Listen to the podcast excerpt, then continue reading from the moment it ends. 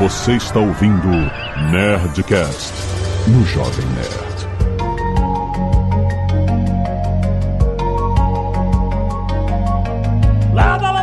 Nerds! Aqui é Alexandre Antônio do Jovem Nerd. Não, você não pode reprogramar seu DNA quanticamente para o sucesso. Por enquanto, por enquanto. Aqui é Ricardo, médico da Genera, e eu reprogramaria meu DNA, tiraria tudo que é doença aqui que eu tô carregando, eu tiraria. Olá pessoal, meu nome é Ernesto Goulart, sou cientista empreendedor da Universidade de São Paulo e tenho trabalhado aí há 15 anos praticamente para tentar zerar a fila de espera para transplante de órgãos e quem sabe utilizando essas tecnologias que a gente vai falar um pouquinho mais agora. Aqui é Azagal e se eu pudesse reprogramar meu DNA, eu seria loiro. que isso? Por quê? Só pra gerar essa reação sua aí. Loiro com cabelo, loiro sem cabelo, Azagal? É, é, é, o cara tem que primeiro reprogramar pra ter cabelo, meu amigo. Que porra é essa?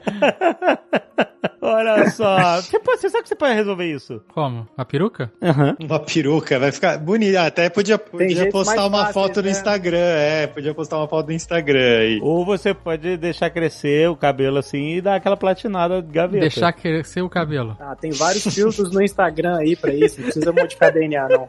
No metaverso você não precisa de DNA. Ah, pronto. É verdade, verdade. Muito bem, nerds! Estamos aqui em mais um GeneraCast para falar sobre genética e hoje a gente vai falar tudo sobre isso, sobre que parada é essa? Que, onde você, até onde você pode mexer no seu DNA, no DNA dos não nascidos ainda? Tem gente programando pro DNA já, editando? Como é que é o nome, o, Ricardo? Tem gente que diz que faz modulação epigenética aí. Modulação epigenética. Vamos entender isso aqui que o Ernesto tá aqui para ajudar a gente para entender, porque é um assunto sensível, um assunto de discussão ética até da, da medicina e da ciência em geral. Até onde que a gente vai? Vamos, vamos entrar na era gataca? É, tem muita coisa complexa no mundo vindo por aí. O que que tá aí para ajudar a gente? O que que tá aí para atrapalhar a gente? Fica aí que esse papo tá muito bom.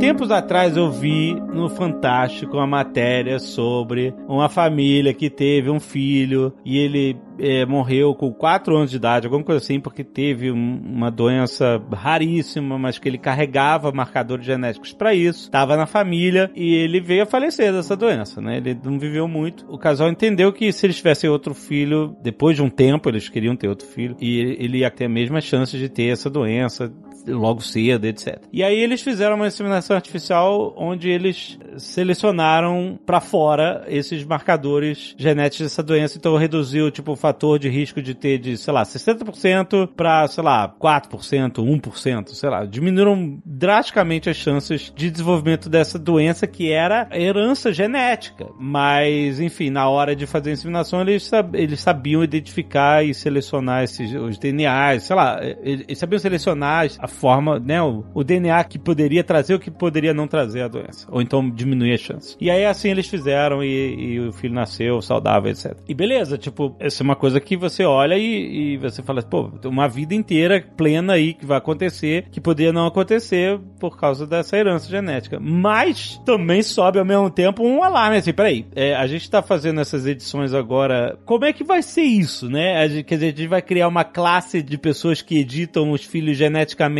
para não terem doenças, e aí daqui a pouco a gente vai estar colocando outras, eh, sei lá, melhorias, tipo, né? Você consegue se concentrar mais, ter a visão melhor, ter mais força muscular, enfim, aí começa a vir, né, o, super soldado, e, e aí você pode entrar na ficção científica, mas não é tão longe do que a gente tem de realidade. E, e mais uma vez, uma classe de pessoas que tem economicamente poder para imbuir isso nas suas proles, e você pode criar um abismo social genético entre as pessoas também no futuro, né? Então, assim, muito complexo esse papo. Eu queria entender aonde nós estamos de verdade nesse universo e o que está se discutindo sobre essa ética. É, então, é, quando a gente vai falar de edição, edição gênica, modificar o DNA, é, a gente realmente pode partir de dois pontos diferentes. Uma coisa é fazer no embrião e outra coisa é fazer numa pessoa adulta. E qual que é um pouco essa diferença, né? Eu acho que a questão de modificar um embrião embrião, alguém que não nasceu, eu acho que é, é, tende a ser muito mais complexa. Primeiro que a pessoa não está nem decidindo se ela vai ali passar por aquele experimento ou não. E segundo que esse DNA modificado, ele pode ser passado para os filhos dessa pessoa. E, e, e você conhecer, entender o impacto disso no longo prazo é que é muito complexo. O papo desse podcast, ele, ele começou um pouco porque teve uma, uma pessoa que saiu na mídia, falou que através da alimentação ela fez uma modulação epigenética para o filho nascer sem doenças. Da alimentação? É, é, essa que foi o que até que muitos especialistas foram falar na mídia. Mas a pessoa, o ser humano, estava grávida e fez uma alimentação durante a gravidez, a gestação, é isso? É, eu não sei detalhes também, mas eu acho que era uma coisa nessa linha, tá? Eu não sei detalhes de como foi a história, mas. Comeu brócolis? Porra, caraca. É, é, você comeu alguns organismos geneticamente modificados. Não, tô brincando, gente. Não, teoricamente você pode. Se você fumar que nem um maluco durante a gravidez, você vai mexer, não vai? Exato, exato, exato. Eu acho que assim, com certeza, você. O, o que você faz durante a. antes e, durante, e depois, durante a gestação, né? E até depois, durante a amamentação, o, vai ter impacto na expressão dos genes do seu filho. Mas, uma coisa é você entender ali os impactos, e tem muita coisa, assim, de modulação, no sentido de menor risco de do filho ser diabético, menor risco de obesidade, tem várias coisas que já foram desenhadas, assim, que a alimentação materna, né, os hábitos maternos vão interferir nisso. Mas outra coisa é você usar isso, né, você comer brócolis e o filho não ter doença, você zerou, zerou as doenças genéticas porque você comeu brócolis na gestação. Isso não existe. Mas sim, hoje tem essa técnica, né, de diagnóstico genético pré-implantacional, que é o que você falou, né, Alexandre, que você consegue olhar ali, você não está modificando o DNA dos embriões, mas está modificando a natureza para saber qual dos embriões que você vai colocar ali no. É, isso que eu quero entender. Você faz essa seleção depois da fecundação, quando você tem um embrião, ou você vai no, no, no espermatozoide e no óvulo e mexe também? É, hoje em dia, assim, a gente até falou isso em, em um episódio passado, né, do, daquele pesquisador chinês que editou o DNA do embrião, né, que é uma coisa que é, hoje existe uma moratória, né, para não se fazer isso. Né? Acho que até o Ernesto sabe dizer melhor do que eu, mas é, o que se faz hoje, isso sim, se faz clinicamente, é, você faz o embrião, então junta ali o espermatozoide com o óvulo, faz ali uma, um punhado de embriões ali, pega uns 10. Quando eles começarem a se multiplicar, você retira uma das células desse embrião, né? Isso não afeta em nada o, o embrião. É, pensar que, por exemplo, os gêmeos são uma célula, né, gerando dois indivíduos, então você tirar uma célula ali, em geral, não tem problema. Você tira essa célula e você faz uma análise genética para saber o DNA do embrião. Daí você pega, que é o caso que você falou desses seus conhecidos, você escolhe ali os embriões que não vão ter a doença. Isso é uma coisa que já existe, que já é praticado para doenças genéticas raras, mas até também para doenças que são mais poligênicas, assim, né? Tem alguns testes, isso é uma, uma discussão grande ali da genômica, né, da genética clínica, mas já existem alguns testes que você vê até algumas análises mais complexas, né, que nem deficiência intelectual, né, que não é um único gene que causa, são vários, isso já existe para se fazer. Mas assim, isso só para entender, a fecundação é feita in vitro, o embrião começa, depois disso, ainda in vitro é que você seleciona. Ah, não, fiz análise genética desses embriões, aí esses aqui têm uma doença genética, carregam genes de uma doença genética. Aí a pessoa vai e implanta na mãe os embriões que não estão apresentando esses marcadores, por exemplo. É dessa forma que essa matéria do Fantástico, por exemplo, essa desse casal aí, foi isso que eles fizeram. Exato, né? Essa matéria do Fantástico foi isso que eles fizeram, é esse processo. Mas, em animais, né, e, e acho que talvez o Ernesto consiga dizer melhor, em animais já existem eh, modificações genéticas dos animais, né? Até como pesquisa, mas isso já é feito. Esse processo que o Ricardo comentou, né, de diagnóstico pré-implantacional, ele é realmente assim, ele é indicado em casos, né, que a gente tem famílias que têm um risco, né, de herança, né, tá, tá segregando naquela família, a gente consegue identificar isso através de um serviço de aconselhamento genético, né, uma doença genética. Então, aquela família ali, a gente sabe que tem um risco de ter um bebê com uma doença genética rara é uma situação muito delicada, né? Então, um serviço, né, desse de diagnóstico pré-implantacional com, né, o sequenciamento para avaliar os embriões que têm ou não aquela mutação que causa aquela doença, ele é, ele é recomendável e essa tecnologia ela já está disponível, né? Mas isso é quando a, a família já apresenta sabidamente realmente um diagnóstico de, de doenças genéticas na família, é isso, né? Não é uma coisa que se faz a revelia assim, ah, vamos lá, olhos azuis ou verde? É, o que, que você quer? Você sabe que tinha até um, um médico é, nos Estados Unidos que deixava escolher cor de olhos.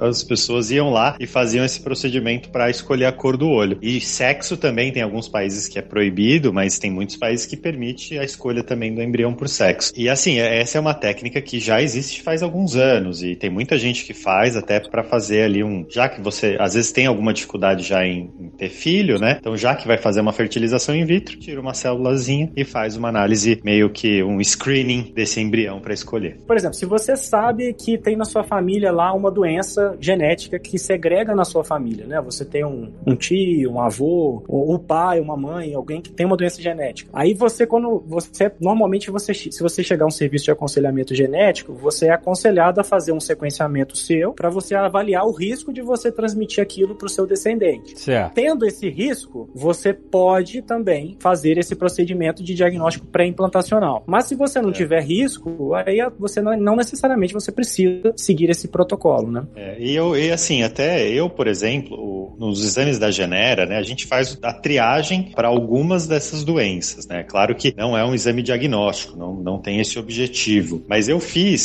de curiosidade, né? Porque eu já fiz todos os exames genéticos aí que, que eu tive contato, mas eu fiz um que é o sequenciamento do meu genoma completo e vi ali algumas doenças que eu sou portador. Minha esposa fez o, o teste, o mesmo teste, e viu que ela não era portadora dessa mesma doença, o que isso é ótimo, né? Mas se ela tivesse, se fosse portadora da mesma doença, a gente poderia ali fazer essa técnica, né? E tem ali o, eu acho que tem também assim a, a possibilidade de se fazer isso no embrião direto, né? Que algumas pessoas vêm fazendo. E tem ainda no, no pesquisador chinês que editou o DNA, ele não é nem o embrião que você foi selecionar, né? Ele pegou o embrião e usou uma ferramenta de edição gênica chamada CRISPR para trocar o DNA da pessoa. E o que ele fez? Qual foi a modificação que ele fez? Tem uma modificação genética que é bastante rara, que ela está presente mais em países do norte da Europa. É uma deleção de uma parte do gene que codifica uma enzima, que uma, uma proteína que permite que o HIV entre nas células. E essas pessoas elas tendem a ser é, resistentes, né, a, a, alguns grupos de HIV. E parece que os pais dessas crianças que foram geneticamente modificadas, um deles ou os dois tinham eram HIV positivo. E daí o pesquisador fez e modificou ele, ele deletou um, um, pedaço desse gene igual ao que é visto nessas pessoas do norte da Europa. No embrião. Nos embriões que depois viraram duas meninas gêmeas. Mas assim, tem inúmeras questões aí, e por isso até que o, o pesquisador foi preso e parece que foi solto até, acho que semana passada. Mas tem inúmeras questões aí na, nessa edição gênica do embrião e de uma mutação que a gente não sabe se. Porque é, essa técnica de edição gênica, né, que é o CRISPR-Cas9, que tem vários tipos já hoje hoje, né, várias técnicas, acho que até o Ernesto talvez saiba melhor que eu disso, ela vem sendo estudada para ver se não tem modificações em outras áreas do DNA que não era a que você queria. Então você vai e desenha essa ferramenta para modificar uma região muito específica do DNA, mas pode ser que ela modifique outra também e essa outra seja patogênica. É, é muito complexo o uso disso para um embrião que está nascendo, né? Muito complexo, né? E assim, eu gosto sempre de falar, né, que a gente vive um momento muito peculiar, né? Ah, não sei se vocês se lembram, né? Eu vivi isso bastante, eu era novo ainda, mas mas eu vi isso na época do sequenciamento do genoma humano. Todo mundo falava: não, agora a gente vai conseguir modificar o DNA, a gente vai conseguir fazer um milhão de coisas, né? E a gente viveu muito essa expectativa ali no início dos anos 2000, né? Mas foi só recentemente, né, com a descoberta dessas duas pesquisadoras, uma americana e uma francesa, aí por volta de 2012, que a gente realmente hoje tem as ferramentas para a gente modificar o DNA de forma assim relativamente fácil de células e de indivíduos, né? Então, assim, isso ao mesmo tempo abre uma possibilidade da gente tratar doenças genéticas raras raras, que seria fantástico. Numa pessoa adulta, você diz. É,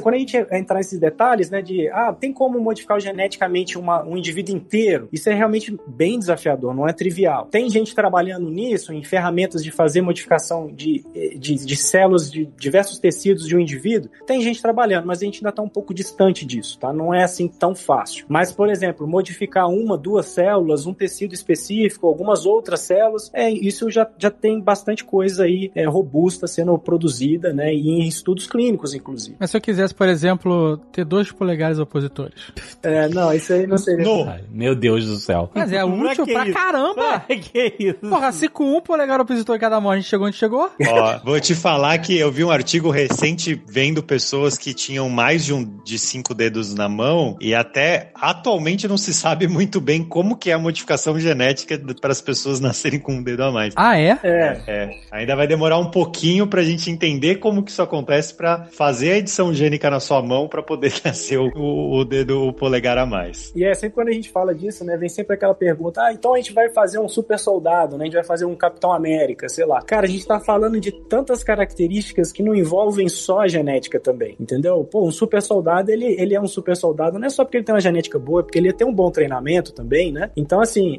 genética, por exemplo, de velocidade, de altura, a gente não tem, assim, é, são vários genes que influenciam isso, não é tão fácil assim, né? Então, são várias características complexas e que é é até mais difícil a gente visualizar isso sendo a- possível num curto intervalo de tempo do que, por exemplo, você tratar uma doença genética. É, mas assim, é legal que ainda não dá pra nascer o polegar opositor adicional, mas tem um, um como o Ernesto comentou, né? Tem um estudo clínico já, tem alguns estudos clínicos já acontecendo, e um deles é uma edição genética no olho das pessoas que têm uma doença específica, né? Que é uma morose congênita tal, que você vai vai modificar o DNA da pessoa, do olho da pessoa adulta, retirando esse DNA, corrigindo, né? Esse DNA alterado. É um bom começo. E até essa mesma modificação que eu comentei que o pesquisador chinês fez com as crianças, tem até estudos de tentar modificar células de defesa de, dos indivíduos que são portadores do vírus do HIV para modificar essas células, né, ou as células da medula óssea, né, para elas serem resistentes ou mais resistentes ao HIV. Então você não está modificando todo o corpo, mas aqui você está fazendo a célula, uma modificação específica da célula ou do órgão que você tem o, o, o problema que você pode ter a vantagem. Isso. Tem o caso também da anemia falciforme também, né, Ricardo, que também tem estudo Uhum, clínico em exato. andamento. E eu acho que é né? São várias doenças sanguíneas que, cara, é um procedimento que tem uma chance muito grande de ser viável, de se mostrar viável em curto espaço de tempo. Então você, por exemplo, pode fazer uma punção de medula óssea, editar as células daquela medula óssea daquele paciente e recolocar essas células modificadas na medula óssea daquele paciente de forma com que você praticamente curou esse paciente, sem ter que modificar os- todas as células do corpo dele. É.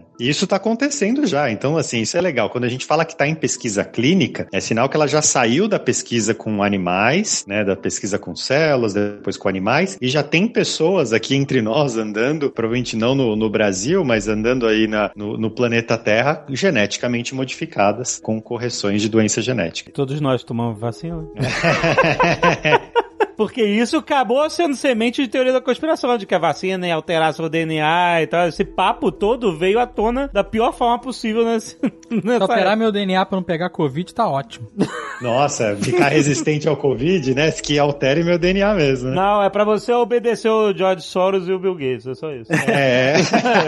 Imagina o Bill Gates. O Bill Gates não deve acreditar, né? O cara, já, Ai, o cara ai. deve ler assim as coisas, ele não deve acreditar no que pensam dele. O cara passou décadas fazendo os outros obedecer ele com um sistema operacional. Pra que o cara vai perder tempo com vacina? Exato. Amigo, tá todo mundo com o celular na mão obedecendo tudo, cara. É, exato, exato. Já tá, o pessoal vai, vai- vai botar chip em vacina pra quê? Você já tem o celular, tá tudo, o controle social tá tudo aí.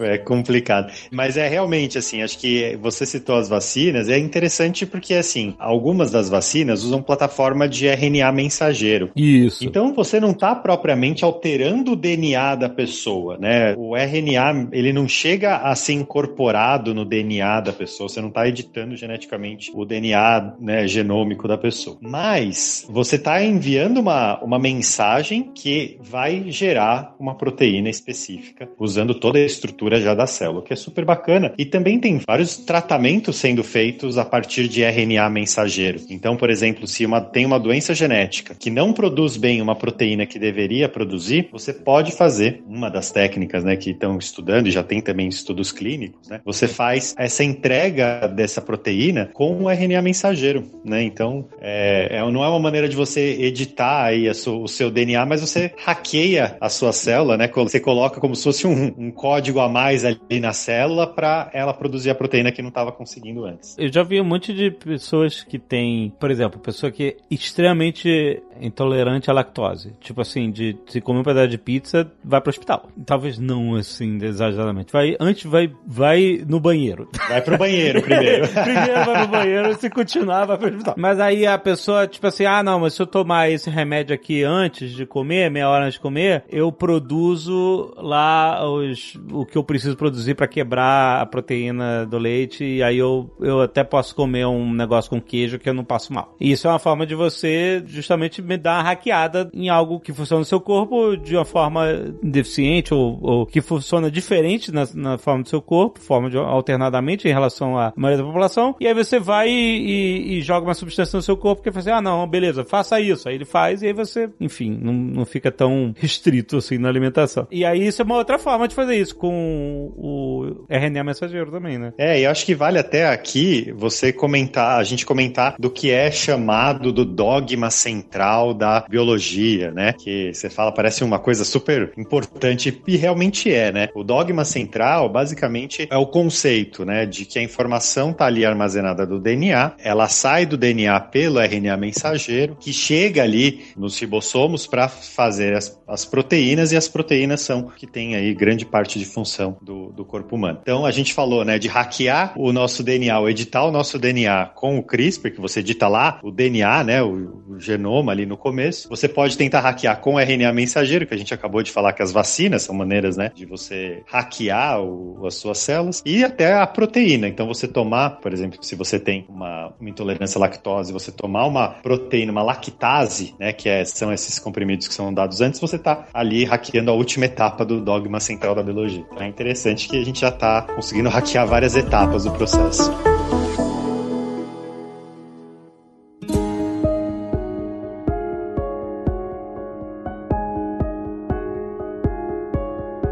Se a gente tivesse dois polegares opositores, eles seriam opostos um ao outro? ou- Caraca, não. Por que, que Eu fico pensando que. Fixou nessa ideia. Você Porque, é segurar o um martelo pole- mais forte com dois po- polegares opositores. Não, porque a gente- todo mundo digita com o polegar. Entendeu? Não, Eu- você aperta barra de espaço com o polegar. Não, você Ah, digita você diz com o o celular. celular. Ninguém usa teclado mais. Eu vou perguntar pro Ernesto. Ernesto, daria pra gente pegar o polegar opositor de um primata e colocar no- na gente, assim? Nossa, mas isso vai ser difícil demais, viu, gente? Não, não, não, olha, não, Mas aí é, né? seria uma puta Não. vantagem. Porque pega de um chimpanzé, é um Nossa, polegar que, meu meu É um amigo. baita polegar, né? Caralho, para com isso. Que maluquice é essa? Coitado do chimpanzé, você vai tirar o polegar do chimpanzé. Não, não quero. Você vai criar um polegar de chimpanzé É. in vitro. Isso. E aí depois... Então, Ernesto, não perde seu tempo. Não precisa pensar assim. Essa maluquice do cacete. Existe uma prótese mecânica que é um polegar opositor. Eu já vi, eu já vi. Sim, mas para as pessoas que não têm o... Não, não. Ela é um extra. Ela é um extra? Exatamente. Ah, o quê? No outro lado da mão, do lado é, do dedinho? E eu fico pensando se é o melhor, melhor caminho, entendeu? Eu vi já também isso. É, eu acho que o caminho é mais fácil aí, viu? Cara, mas pra que isso? Sei lá, porque você agarra mais forte as coisas, não sei. Tá bom, então é isso. Você pode comprar isso. Pronto, compra aí a sua luvinha. Mas de tem que, pole- já tem tanta coisa pra carregar, não tem porta USB suficiente. Chega de noite, tem que carregar fone, carregar celular, carregar Ah, relógio. é teu. Aí eu vou ter que carregar o polegar, é opositor ou opositor? Caraca!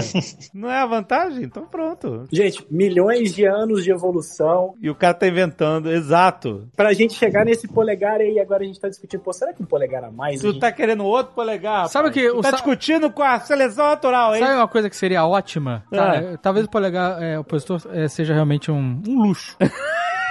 Ah. Mas um cotovelo que gira 300 graus. Qual é? 300 graus? É, porque o nosso cotovelo ele gira o quê? Ele gira 200, né? É, ah, você 180 quer aqui, girar ó. mais pra trás assim? Isso, pra trás. É, o meu, o meu não vai 200 não, viu? Acho que o meu, o meu vai no máximo 180 aqui mesmo. Não, então, mas eu queria que ele girasse o contrário. 270 graus. Ele gira ao contrário, mas uma vez só, né? mas eu queria que ele pudesse girar sempre. Pra trás, 180. Agora? Puta merda. Sabe que tem uma condição condição chamada hipermotilidade que é, algumas pessoas têm ali a, as juntas mais, entre aspas, né? As juntas mais frouxas, né? E na verdade tem várias condições genéticas, inclusive, que aumentam, não essa hipermotilidade, né? Mobilidade. Mas isso causa algum problema pra pessoa ou é só uma condição e ponto? Tem níveis, né? Tem níveis, né? Mas, por exemplo, tem uma síndrome chamada Erlen-Danlos, que é, é, uma, é uma doença genética que dá isso, né? E a pele também, ela super estica, então quem estiver ouvindo aí, depois pode buscar na, na internet, é Erlen-Danlos, e a pele fica super esticada, mas às vezes, assim, como existe uma, uma hipermotilidade, assim, uma, uma maior, eles são mais, mais frouxos, né? Entre aspas, também pode gerar problemas em outros órgãos, né? Por exemplo, coração. Sério? É, é. Caramba. Quer dizer, tu quer ter dois polegares opositores e, e ser elástico aí, não virar teu... O que você que tá querendo fazer? Um homem lá. Não, não, eu já abri mão do polegar opositor Ah, tá já. bom. Mas acho que é legal falar de, assim, a gente falou de não dá pra colocar o polegar opositor do macaco no- na gente, mas já tem alguns órgãos que estão sendo estudados para serem colocados em humanos, né? Não teve recentemente o transplante de um coração de porco por um humano? Só que o- acho que o paciente depois de um tempo faleceu. Não teve? Teve, teve sim, teve um experimento nos Estados Unidos. Na verdade, isso é um sonho muito antigo assim da medicina, que a gente sabe que assim, a gente tem as filas de espera para o transplante de órgãos, né? A disponibilidade de órgãos, ela não atende a demanda, então a gente precisa criar alternativas. E há muito tempo a gente sonhava assim, cara, coração do porco, ele é estudado em aula de anatomia de medicina, porque ele é muito parecido com o coração humano, entendeu? Os órgãos internos do porco são muito parecidos. Só que não tem como você transplantar um coração, um órgão de um, de um animal tão distante como um suíno para um humano, porque isso rejeita na hora, né? Isso, isso é rejeitado imediatamente. Só que a gente pode usar essas ferramentas, né, como o CRISPR, que a gente comentou aqui, para você tornar os órgãos desses animais como se eles ficassem invisíveis ao sistema imune humano e ele ser tolerado. Então isso é o que a gente chama de xenotransplante. E a gente já está bem avançado nisso. Eu trabalho num grupo que já tem trabalhado com essa técnica especificamente há, há quase cinco anos aqui no Brasil e a gente está na iminência de ter os primeiros animais geneticamente modificados brasileiros para essa finalidade. Mas esses animais, eles são modificados no embrião também. Não necessariamente. Não necessariamente? Não, a gente pode pegar uma célula, por exemplo, uma célula de pele desse de um animal normal, né? Modificar ela em laboratório e a gente faz uma clonagem como se fosse a clonagem da Dolly, lembra da Dolly? Sim. E pegaram uma célula de glândula, de, ma de mamária, uma célula de pele, e aí você faz um processo que é uma reprogramação é, somática, que você tira o núcleo de um óvulo, coloca aquela, aquele núcleo lá e aquilo gera um embrião clonado. Então você pode fazer isso dessa forma. Ou você pode modificar também geneticamente o embrião do suíno. Também existe essa possibilidade. Porque eu lembro que a gente tinha, até anos atrás, gente tinha falado, né, em algum Nerdcast, com que o Atila tinha mencionado esse negócio de, de, de porcos poderem ser até eles carregarem a sua carga genética e você ter o seu porco. Aham. Pra que você, se precisar de um transplante, ele tá ma- o mais compatível possível com É a que nem sua... aquele meme do cachorro demônio, você viu essa semana? Sei, o Se a gente teria um porco com a nossa cara, é isso? Não, Deus me livre! Não, isso é a mosca. Deus me livre esse, esse nível de. A mosca, né? Não, ó, o porquinho ele vai ter a cara de porquinho, ele é um porco ainda, mas assim, essas modificações que eu falei, você pode desenvolver esse nível de personificação também, tipo, ter o DNA, a célula igualzinha do Ernesto, por exemplo. Você pode fazer isso, mas esse é um caminho que eu acho que ele, ele é um pouco mais trabalhoso. Enquanto que a- tem uma estratégia em que você tem uma linhagem de suíno e uma anima- linhagem de porco para todo mundo, entendeu? Hum. Então isso daí é bem mais interessante, né? Claro que tem prós e contras, né? Mas é- é- é- a maioria dos grupos hoje tem trabalhado nesse sentido. Agora a gente tá quase chegando lá no transplante de coração de porco, né, em órgãos e tal, mas no plano astral isso já tá avançadíssimo. Plano astral aqui? Onde você vai? Pô, porque o que Onde tem de tá indo? espírito de porco aí, meu amigo? Ai, olha aí a piada. É o hashtag humor. É, o transplante de espírito teve muito já, né? É verdade. É interessante, assim, essa questão de que a gente ainda está começando a modificar o nosso próprio DNA como ser humano, como espécie, mas a gente também está modificando já o DNA de outras espécies ao, ao nosso serviço, né? Então tem essa possibilidade, então, de a gente poder é, modificar o, o DNA de porcos, por exemplo, para transplante, mas tem já estudos para modificar o DNA de gatos, por exemplo, para fazer gatos que sejam é, menos alérgicos para os donos dos pets, né? E a gente até já recentemente também teve uma grande liberação de mosquitos que são mais resistentes é, a doenças, por exemplo, malária. Eles são, são resistentes e eles vão, vão, dessa maneira, infectar menos os humanos, né? Com doença. Isso já tá ali. Então, ao mesmo tempo que a gente tem seres humanos aí geneticamente modificados andando entre nós, tem é, alguns porcos geneticamente modificados, talvez gatos, e também a gente tem mosquitos voando por aí, geneticamente modificados por nós. Gente, não mexe nos gatos, deixa os gatos. Vai dar uma merda isso. Não mexe nos gatos. Eles já estão desconfiados pra caraca da gente, imagina. E você sabe assim, que eu até lembrei de uma história, assim, é, teve, eu não sei se vocês já viram, aí nos Estados Unidos, uns peixinhos que brilham no escuro, né? Então o pessoal fez uma seleção e colocou uns genes de alga no peixinho, e o peixinho brilha no escuro, né? uhum, né? E de várias uhum. cores tal. Isso é vendido aí em loja pet. Só que alguém comprou esses peixinhos, trouxe pro Brasil e acabou, assim, sei lá, o filho enjoou do peixinho, ele soltou. soltou peixe. Era uma boa soltar o peixinho no rio, na represa. E acharam já esses peixinhos com esse DNA modificado na costa brasileira. Eita ferro. É, a gente tá, tá vendo até na natureza já alguns organismos geneticamente modificados por nós. A gente tem que ter muito cuidado, né? Porque ao mesmo tempo que hoje a gente tem as ferramentas é, maravilhosas para fazer modificação genética de, de, seres vivos, né? A gente também leva a responsabilidade agora de usar essa ferramenta de uma forma ética e consciente e que o menor impacto possível para a natureza e para nossa espécie e as outras espécies também. Né? Então, por isso que a gente tem um debate muito grande aí a ser feito ainda é um debate em construção, tá? Porque isso é tudo é muito novo. Então a gente precisa debater isso, é, os, os, limites éticos da utilização de ferramentas e tecnologias tão poderosas como essa. Né? Novamente, esse, esse transplante do coração de porco ele foi feito com um desses corações já modificados, é isso. Mas o paciente não sobreviveu por tanto tempo, né? É, ele não sobreviveu, mas assim, para quem estuda bastante, né, esse, esse tipo de experimento e tudo mais, foi uma enorme vitória. Porque o paciente que recebeu esse, esse coração, ele é um paciente extremamente debilitado. E assim, as modificações genéticas, lembra que eu falei assim, se a gente pega um coração de porco normal e transplanta no humano, coração, rim, o que for, transplanta no humano, ele rejeita na hora, imediatamente, minutos. Esse paciente, ele não teve rejeição a princípio princípio, né? A gente precisa ainda avaliar o trabalho ainda, tudo que ainda não foi publicado, mas pelos relatos dos pesquisadores e médicos envolvidos, não houve rejeição ao órgão. O paciente ele evoluiu ao óbito por uma questão, uma limitação física dele, além do coração também. Entendi. Mas os dados que se coletaram desse,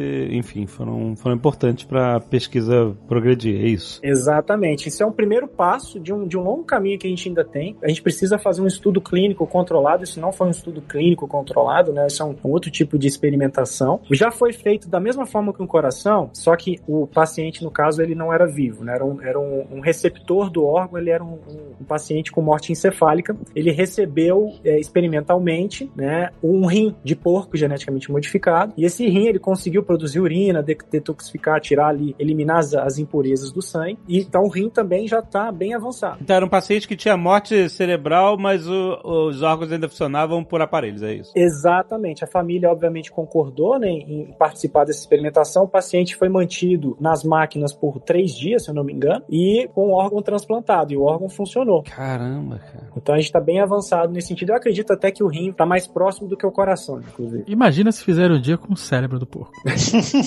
Para algumas pessoas vai ser uma vantagem. É. Você imagina, o porco levanta.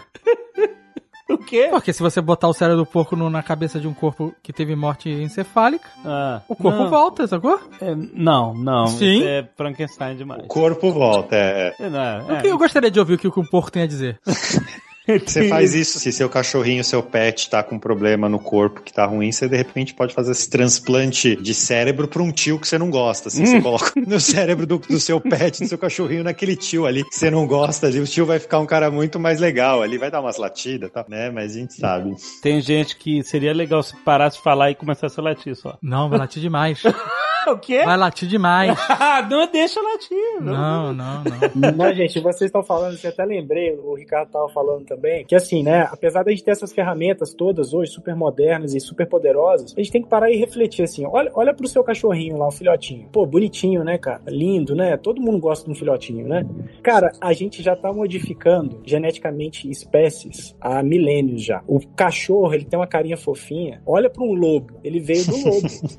assim, Entendeu? ele tá selecionando artificialmente, né, e criando essas raças de cachorro, né? Só que selecionando os cruzamentos, né? Exato. Agora é. a gente para de selecionar, agora a gente consegue modificar geneticamente, né? Com uma coisa, uma precisão muito mais alta. Então, é uma, é, um, é uma nova era, é, é tem muita coisa para ser desenvolvida ainda, a gente ainda precisa melhorar a tecnologia, mas sem dúvida a gente precisa estabelecer de novo os limites éticos. Isso que a gente precisa fazer. Em relação à modificação genética de pet, né? Eu acho que se a gente conseguiu pouco, em alguns milhares de anos, né, transformar um lobo num, num sei lá, num, num maltese, não sei, pega um cachorrinho bem pequenininho assim, né? A gente conseguiu transformar um lobo num pug. Num pug, perfeito. Um lobo num pug. Né? Tem até memes, né, do lobo ficando bravo com a humanidade depois que foi transformado num, num pet. Mas imagina a velocidade que a gente não vai conseguir fazer isso, né? Se conforme o que a gente definir como sociedade nos próximos anos, né? Eu não duvido que a gente vai ter pokémons, assim, pets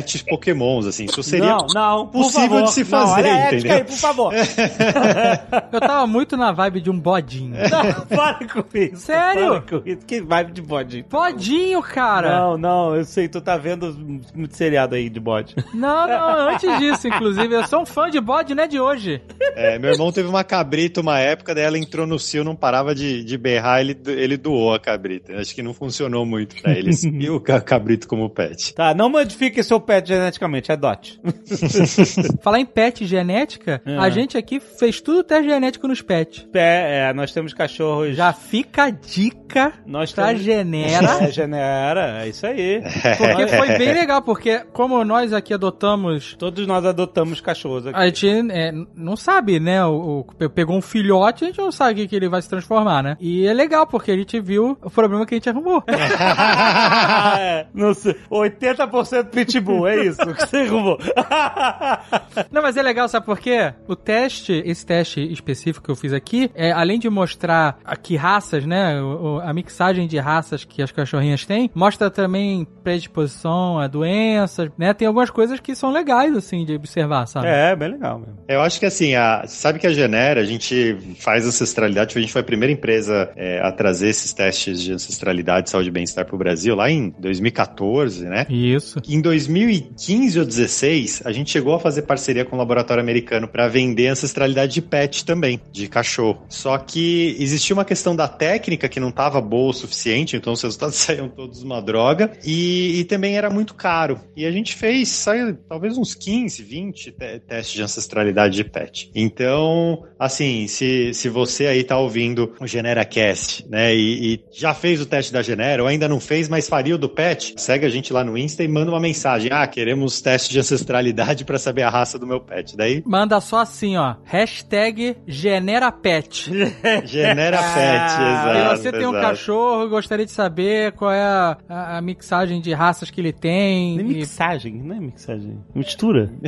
a mistura. Você pode mixar é as raças. Você já tá misturando inglês com português. É porque é inglês é mixed. É mixed breed. breed né? é, exato. Mas a mistura de raças e, e, e, possibilidade. Bota lá, vai lá no. Segue a Genera e bota no último post deles, o post desse programa aqui. coloca lá, hashtag GeneraPet. Puta, vai bombar demais, eu vou querer minha participação.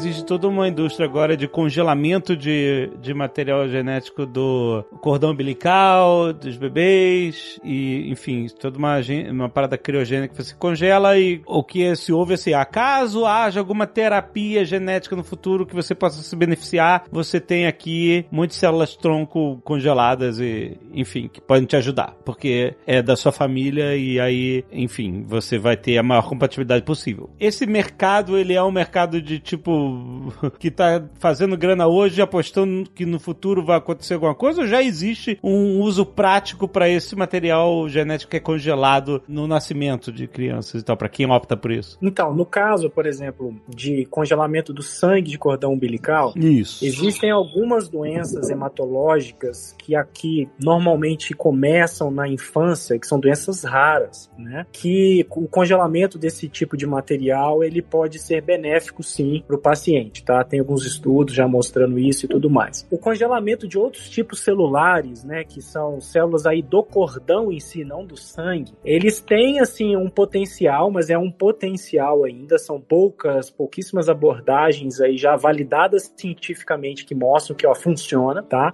Mas existe sim um potencial de serem aplicadas em terapias regenerativas no futuro. E se você tem um, um material congelado que é seu lá de quando você era um bebezinho, né, quando nasceu, e se você conseguir utilizar esse material para uma finalidade, isso é um transplante, como essa, isso é um transplante autólogo, né? Então é, você está transplantando para você mesmo. Então isso seria muito interessante. Mas de novo, é como você falou, isso hoje ainda é uma promessa. Então é como se fosse um seguro, assim, ah, eu quero congelar porque vai que no futuro, né, alguém é, descobre alguma coisa. Mas também pode acontecer o seguinte, né? Ah, no futuro vai desenvolver uma tecnologia como muitas hoje já foram desenvolvidas que não vai nem precisar mais ter aquele material congelado lá. Eu tenho um pouco é, essa visão. Claro que eu não sou um especialista nessa área, mas eu tenho uma, uma visão muito assim de uma vez que vai se desenvolver uma nova terapia, né? Muito provavelmente o pessoal vai tentar olhar o maior mercado, que é o mercado de pessoas que não têm o cordão umbilical congelado, igual nossa, nós aqui quatro que estão na conversa, não era uma coisa que existia quando a gente nasceu. E, e me parece que esse mercado das pessoas que não têm é muito maior do que das pessoas que têm, então. É verdade. A pesquisa vai, vai mirar mais em beneficiar todo mundo, né? Exatamente. É, e tem muita técnica hoje que está tentando desenvolver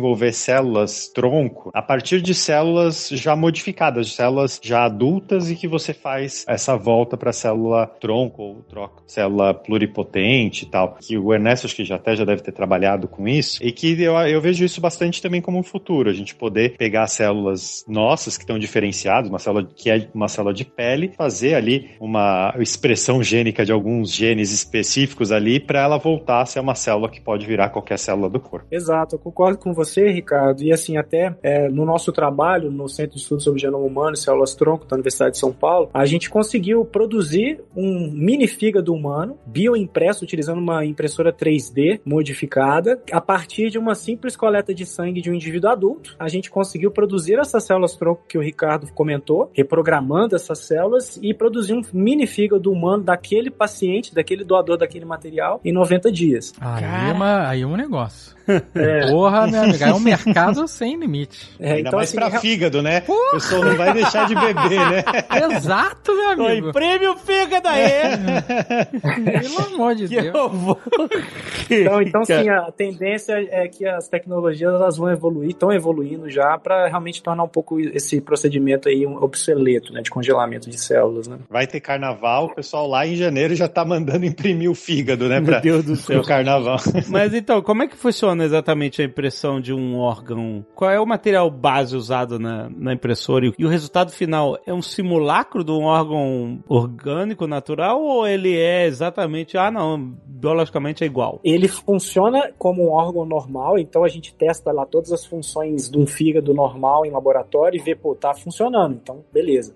E o que que, como que funciona esse processo, né, de forma assim bem simplista, né? A gente precisa de uma impressora 3D modificada, acho que a maioria de vocês já devem ter visto uma impressora de plástico, né, 3D. Uhum, uhum. Então, cara, imagina aquilo, né, aquele sistema de polias e roldanas ali. Essa é uma impressora a mais utilizada, né, uma bioimpressora mais utilizada. Claro que tem outras. Ao invés de você derreter um polímero ali plástico, né, que é o que as impressoras de plástico fazem, Sim. você muda aquilo ali, aquele extrusor, e você coloca como se fosse uma seringa. Essa seringa ali, ela vai ter ali dentro uma mistura de um hidrogel, que é um, um polímero biológico compatível, como se fosse um colágeno da sua pele, assim, tá? Aham. Inclusive até pode ser o colágeno. E, a- e ali naquele colágeno você tem células vivas. E aí, ao invés de você derreter esse material, que você não pode, né? Porque senão você vai matar a célula, você vai empurrar o êmbolo daquela seringa e depositar esse hidrogel camada por camada. Essa, na verdade, esse hidrogel mais célula a gente até chama de biotinta. Ele faz liga e ele cria um objeto único, porque eu imagino que se, se você fosse colocar, né, esse biogel, sei lá, numa superfície, ele ia se espalhar, né, como um gel, assim.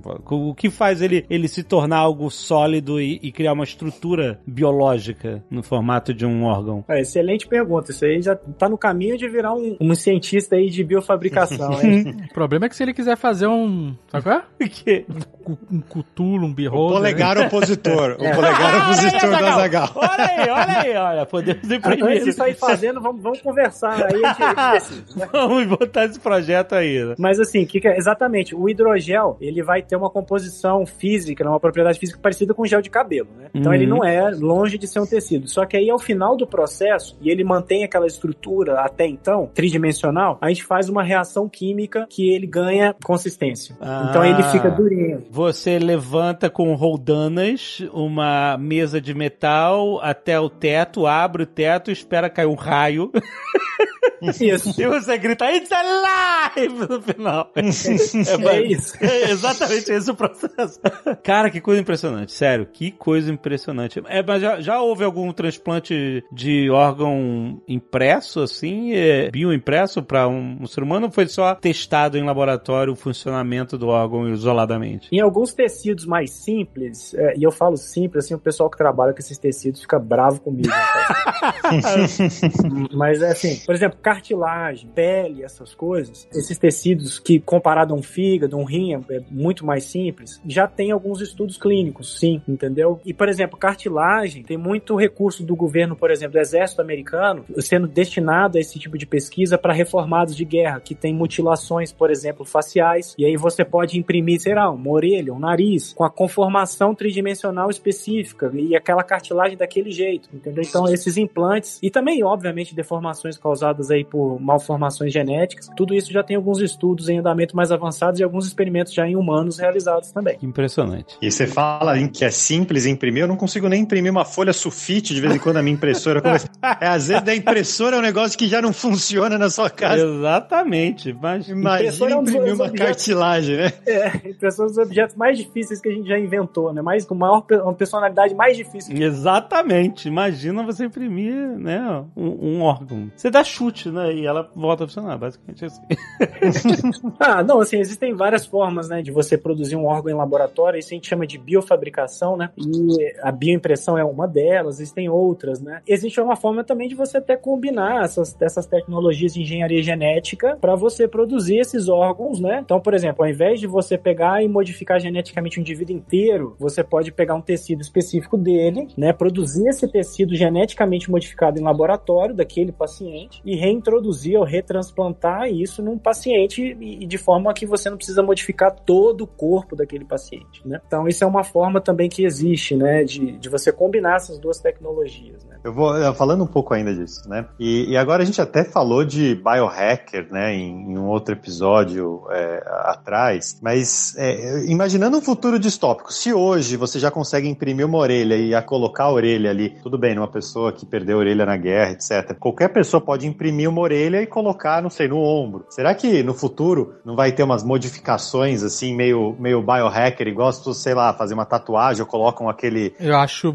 bem provável, porque é o body modification, né? O que é? Tatuagem que brilha no escuro? Não, não só tatuagem, que tem gente que gosta de deixar a orelha pontuda, Ah, tá. bifurcar a língua, botar aquelas bilhas de metal, aquelas bolas, Aham. pra criar protuberâncias na pele, na cabeça, no braço. Ah, sai... ah sim. Piercings, então. Acho que assim, você vai imprimir uma orelha, uma orelha de um elfo, você, não sei, você vai conseguir, acho que isso tudo biológico, né? É, você E- pode botar o polegar extra. Lá vai ele, aí, ó. Só que só, só o tecido, sabe? Aqui? Exato, polegar bolinha assim? É, é. ou ah, quero fazer meu olho brilhar no escuro ali, você vai e faz a- ali uma alteração no seu próprio olho. Será que a gente pode chegar num futuro desse jeito, Ernesto? Que a coisa seja feita quase como na sua garagem? É, então assim, antes da gente perguntar se seria possível, já tem gente fazendo, né? Isso que é o preocupante. Infelizmente, assim, realmente essas tecnologias, elas são realmente bastante acessíveis e, e a gente tá correndo atrás de discutir eticamente isso, e isso já tá rodando aí nos ambientes mais entre aspas, clandestinos, né? Digamos assim, sem menor controle. Aquela série Years and Years, né? Já acertava longe. Boa, demais. Né? É isso aí. Exato. Então tem gente que já se injetou, tem gente que filmou se injetando CRISPR para se tornar mais musculoso. Claro que assim, claro, claro que isso assim carece de muita, muita ciência uma coisa dessa, tá? Isso é muito mais marketing do que realmente efetivo e que mas é possível sim a gente imaginar, não, não, não me espantaria essas modificações assim de biohacking. E cara, não só por questão estética, não só por questão de ah, é legal ter não sei o que, um olho colorido, não sei o que lá, mas você pode para pensar assim, um, um paciente diabético, você pode pegar, produzir células do pâncreas, colocar dentro de uma cápsula digital, implantar debaixo da pele do paciente, o paciente nunca mais precisar usar, usar insulina. Então, assim, tem, tem muita coisa legal que pode ser desenvolvida a partir de, dessas modificações, assim, e, e essa bioengenharia que pode beneficiar muita gente, né? Não só na parte estética, mas na parte uhum. de saúde também.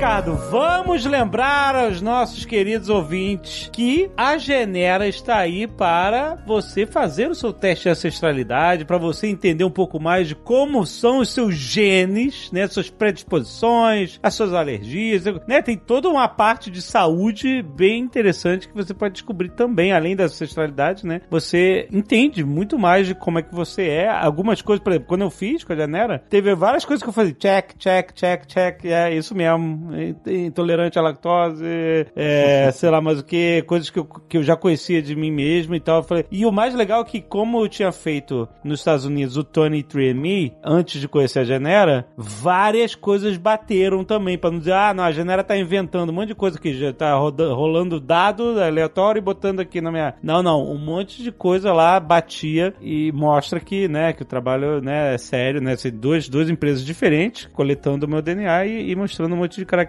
igualmente entre elas e, pô, eu, isso me deu uma confiança ainda maior. Então, para quem quiser conhecer a Genera, para quem quiser dar de presente também, que isso é um, gente, isso é um presente inusitado. Ninguém nunca parou pensar que, porra, Verdade. eu posso dar um teste genético de ancestralidade, pessoa pra pessoa, de presente. Dia das Mães, tá chegando aí? Dia das Mães tá aí. Exatamente. Primeiro, conta sobre os tipos diferentes de pacote que a pessoa pode comprar e como é que funciona. O teste, ele revela muita coisa, né? Como o Alexandre falou, é muita coisa. A gente só não revela ainda a origem do seu pet, Não. mas tirando isso, a sua origem a gente revela e revela também o risco a muitas doenças, né? O exame ele tem uma parte que é de ancestralidade, né? Que você tem um pacote que é o básico, que vai falar ancestralidade. Se você quiser encontrar parente, você encontra. Eventualmente você não conhece, conhece ainda sua mãe, se é adotado, não conhece sua família. Essa ferramenta ali também é ótima. A gente já reuniu algumas mães e filhos, por exemplo, por essa ferramenta que você pode conhecer parentes, né? Tem uma parte de bem-estar, né? Que a gente falou aqui de intolerância à lactose, né? É, a gente falou de algumas outras análises e, e a parte de bem-estar ela justamente vai falar um pouco da, da, genética de nutrição, de fitness, né? Se você tem uma predisposição à força, à explosão, à resistência, parte de cuidado à pele, cuidado do envelhecimento, muita coisa. E por último tem análise de doença, né? E, e doença é uma, um, tipo de análise bem interessante. Da,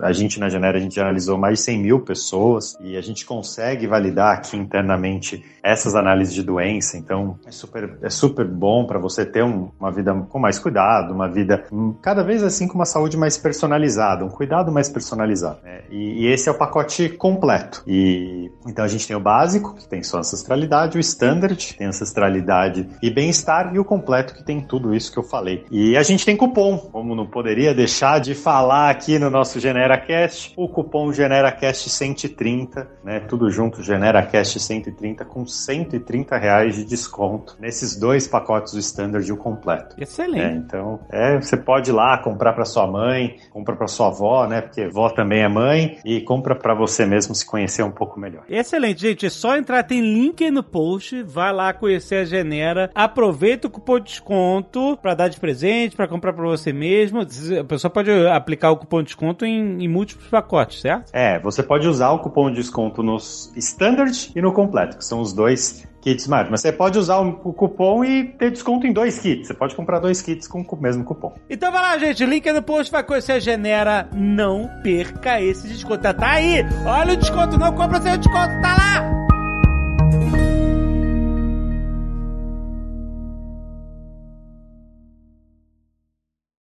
Este Nerdcast foi editado por Radiofobia, podcast e multimídia.